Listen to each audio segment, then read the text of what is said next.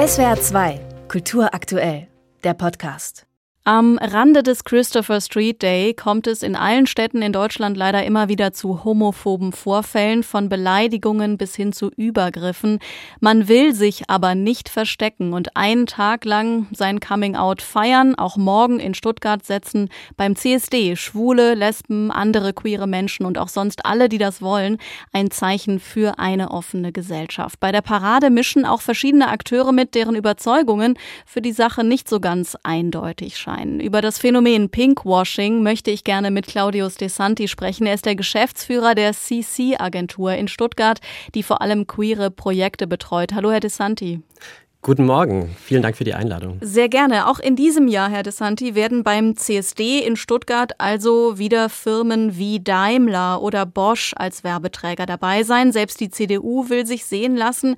Ist das in Ihren Augen schon Pinkwashing, weil man ansonsten eher selten für queere Belange einsteht?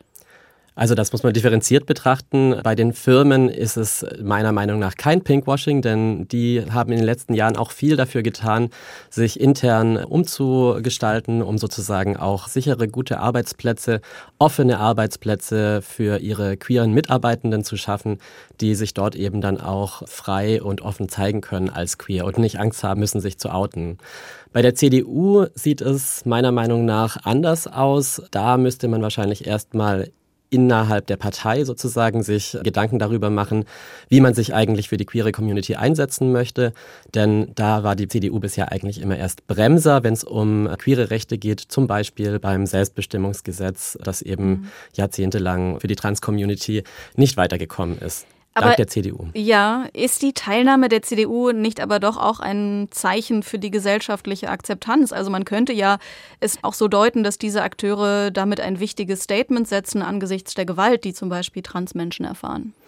Natürlich ist die CDU sozusagen ein Fall, wo es Pro- und Kontra-Argumente gibt, dass sie teilnehmen. Ja, die CDU repräsentiert auch einen großen Teil der Gesellschaft und es gibt natürlich auch queere Menschen innerhalb der CDU. Ich fände es aber wichtig, dass die CDU sozusagen wirklich noch mehr sich in ihrer Politik für queere Rechte erstmal einsetzt, bevor sie einen Wagen auf dem CSD schickt und dort Werbung für ihre Partei macht, denn es ist eben auch Wahlwerbung, sich da so offen zu präsentieren. Wenn man aber später nicht danach handelt, dann ist das meiner Meinung nach Pinkwashing. Würden Sie denn sogar so weit gehen zu sagen, dass wir hier eher die Vereinnahmung einer Kultur sehen? Vielleicht dafür nochmal ein anderes Beispiel aus der Vergangenheit. Sogar die Europäische Grenzschutzagentur Frontex schmückte sich ja mal in einem Tweet mit den Regenbogenfarben, obwohl sie kann man jedenfalls so sehen, dazu beiträgt, dass queere Geflüchtete von Europa ferngehalten werden.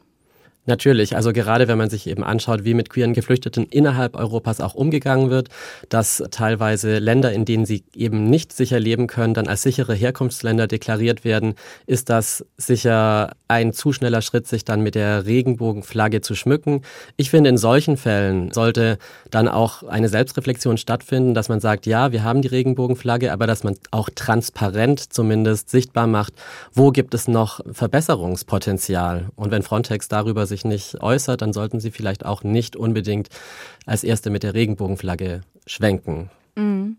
Es gibt ja ganz deutlich seit einigen Monaten spätestens einen Backlash, was die Rechte der queeren Community angeht. Also eine Polarisierung, und zwar nicht nur in den USA. Die Angriffe auf queere Menschen haben auch hierzulande im vergangenen Jahr stark zugenommen. Mhm. In der Situation wird es für Unternehmen noch stärker als ohnehin zu einer Frage der Haltung, ob sie ihre Regenbogenflagge angeheftet lassen, oder? Also ein, ein Beispiel nochmal, ähm, das war gerade im April die amerikanische Biermarke Bud Light.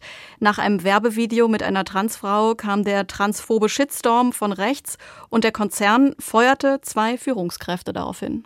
Ja, Bud Light ist da ein Fall, wo wir sehr gut sehen können, wie es die Republikaner und die Trump-Regierung geschafft haben, die Gesellschaft zu spalten. Eine Tendenz, die wir hierzulande auch eben von rechts sehen durch die AfD und eben auch über CDU-PolitikerInnen, die Gesprächspunkte der AfD aufnehmen. Das führt eben zu einer, ja, ich sage mal auch Radikalisierung der Menschen, wenn da Hass verbreitet wird, wenn Queerfeindlichkeit promoted wird und wenn eigentlich Ängste geschürt werden. Denn häufig liegt es es ja an Unwissen darüber, was, was heißt es überhaupt, queer zu sein, schwul, lesbisch oder trans. Die Leute äh, wissen es meistens gar nicht, haben dann Ängste, dass sozusagen, das wird ja auch wieder geschürt über Themen wie Kindeswohl, dass dann eine Frühsexualisierung unterstellt wird oder Grooming, dass man die jungen Menschen oder Kinder auf die Seite der Queerness ziehen wollte, was natürlich Quatsch ist, denn niemandes Sexualität oder Geschlechtsidentität wird von queeren Menschen beeinflusst werden können. Das sind ja Dinge, die sozusagen unveränderlich äh, angeboren eigentlich sind. Das kann ich auch aus eigener Erfahrung als schwuler Mann sagen. Ich bin in einer heterosexuellen Welt aufgewachsen und bin trotzdem schwul geworden. Und das war auch nicht immer einfach. Und dieser Backlash oder diese Radikalisierung, Spaltung der Gesellschaft zeigt sich dann eben auch in solchen Reaktionen auf queere Marketingmaßnahmen, die dann noch geschürt werden durch bestimmte Medien, die eben diese Politik auch noch unterstützen. Also in den USA zum Beispiel Sender wie Fox News. Das äh, gibt dann natürlich eine ungute Gemengelage, aber Unternehmen haben meiner Meinung nach eine auch moralische Verpflichtung, an die, die wir sie immer erinnern müssen, da sich eben auch für die Rechte von queeren Menschen einzusetzen. Denn dabei geht es ja auch um Menschenrechte.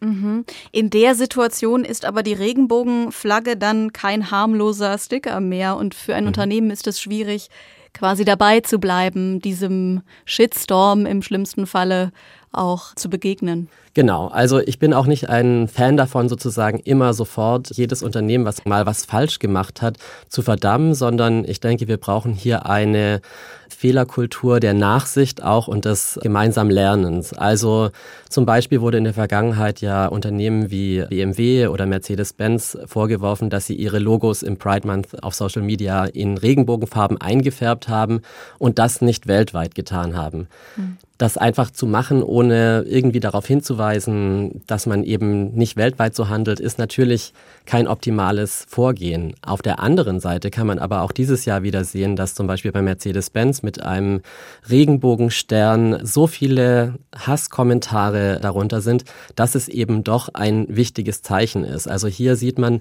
dass so ein Pinkwashing-Vorwurf eben auch immer differenziert betrachtet werden muss und vielleicht, dass man eher sagen muss, es gibt Verbesserungspotenzial und die die Firmen sozusagen auch mitnehmen sollte, begleiten sollte, ihnen helfen sollte, Pinkwashing zu vermeiden und sie dabei unterstützen, eben authentische Fürsprecher der LGBTQIA-Plus-Community zu sein.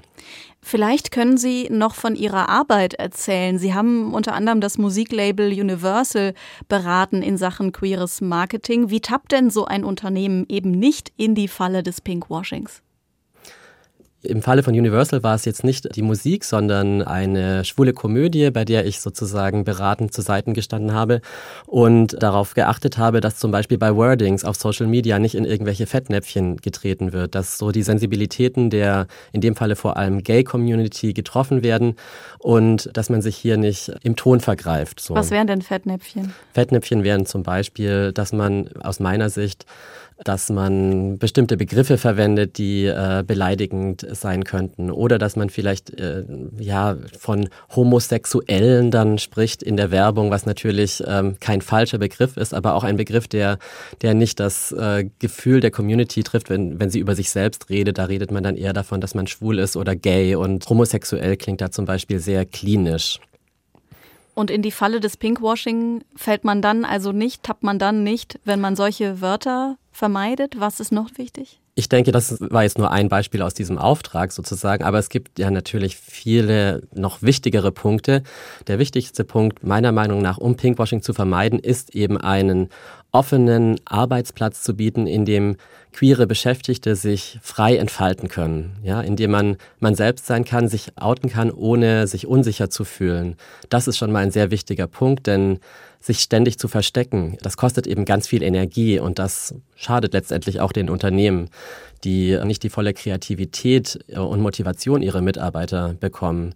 Dann weitere wichtige Punkte sind, dass man auch queere Organisationen ganzjährig unterstützt, nicht nur zur CSD-Saison. Das heißt also Vereine zum Beispiel mit Spenden unterstützen, wie den LSVD Deutschland oder die AIDS-Hilfen oder vielleicht auch eben die CSD-Vereine der einzelnen Städte, denn die machen auch ganzjährig Arbeit. Und da wäre es natürlich gut, wenn Firmen auch hier mit ihre Verantwortung zeigen, die Gesellschaft mitzugestalten. Wichtig ist natürlich auch die klare, authentische Haltung, dass von der Unternehmensspitze durchweg, durch alle Ebenen die Unterstützung der queeren Community klargestellt wird und dass man das Personal auch entsprechend schult. Also sei es jetzt im Bereich HR oder eben bei mitarbeitenden Schulungen, wo es darum geht, wie geht man miteinander um? Ja, wie geht man auch mit einem Coming Out um, sodass eben Leute sich sicher fühlen können aus der Community. Claudius De Santi, Marketing-Experte und Geschäftsführer der CC-Agentur Stuttgart, war das hier in SWR 2 am Morgen zum Phänomen Pinkwashing. Danke Ihnen sehr fürs Gespräch, Herr De Santi. Vielen Dank. SWR 2 Kultur aktuell. Überall, wo es Podcasts gibt.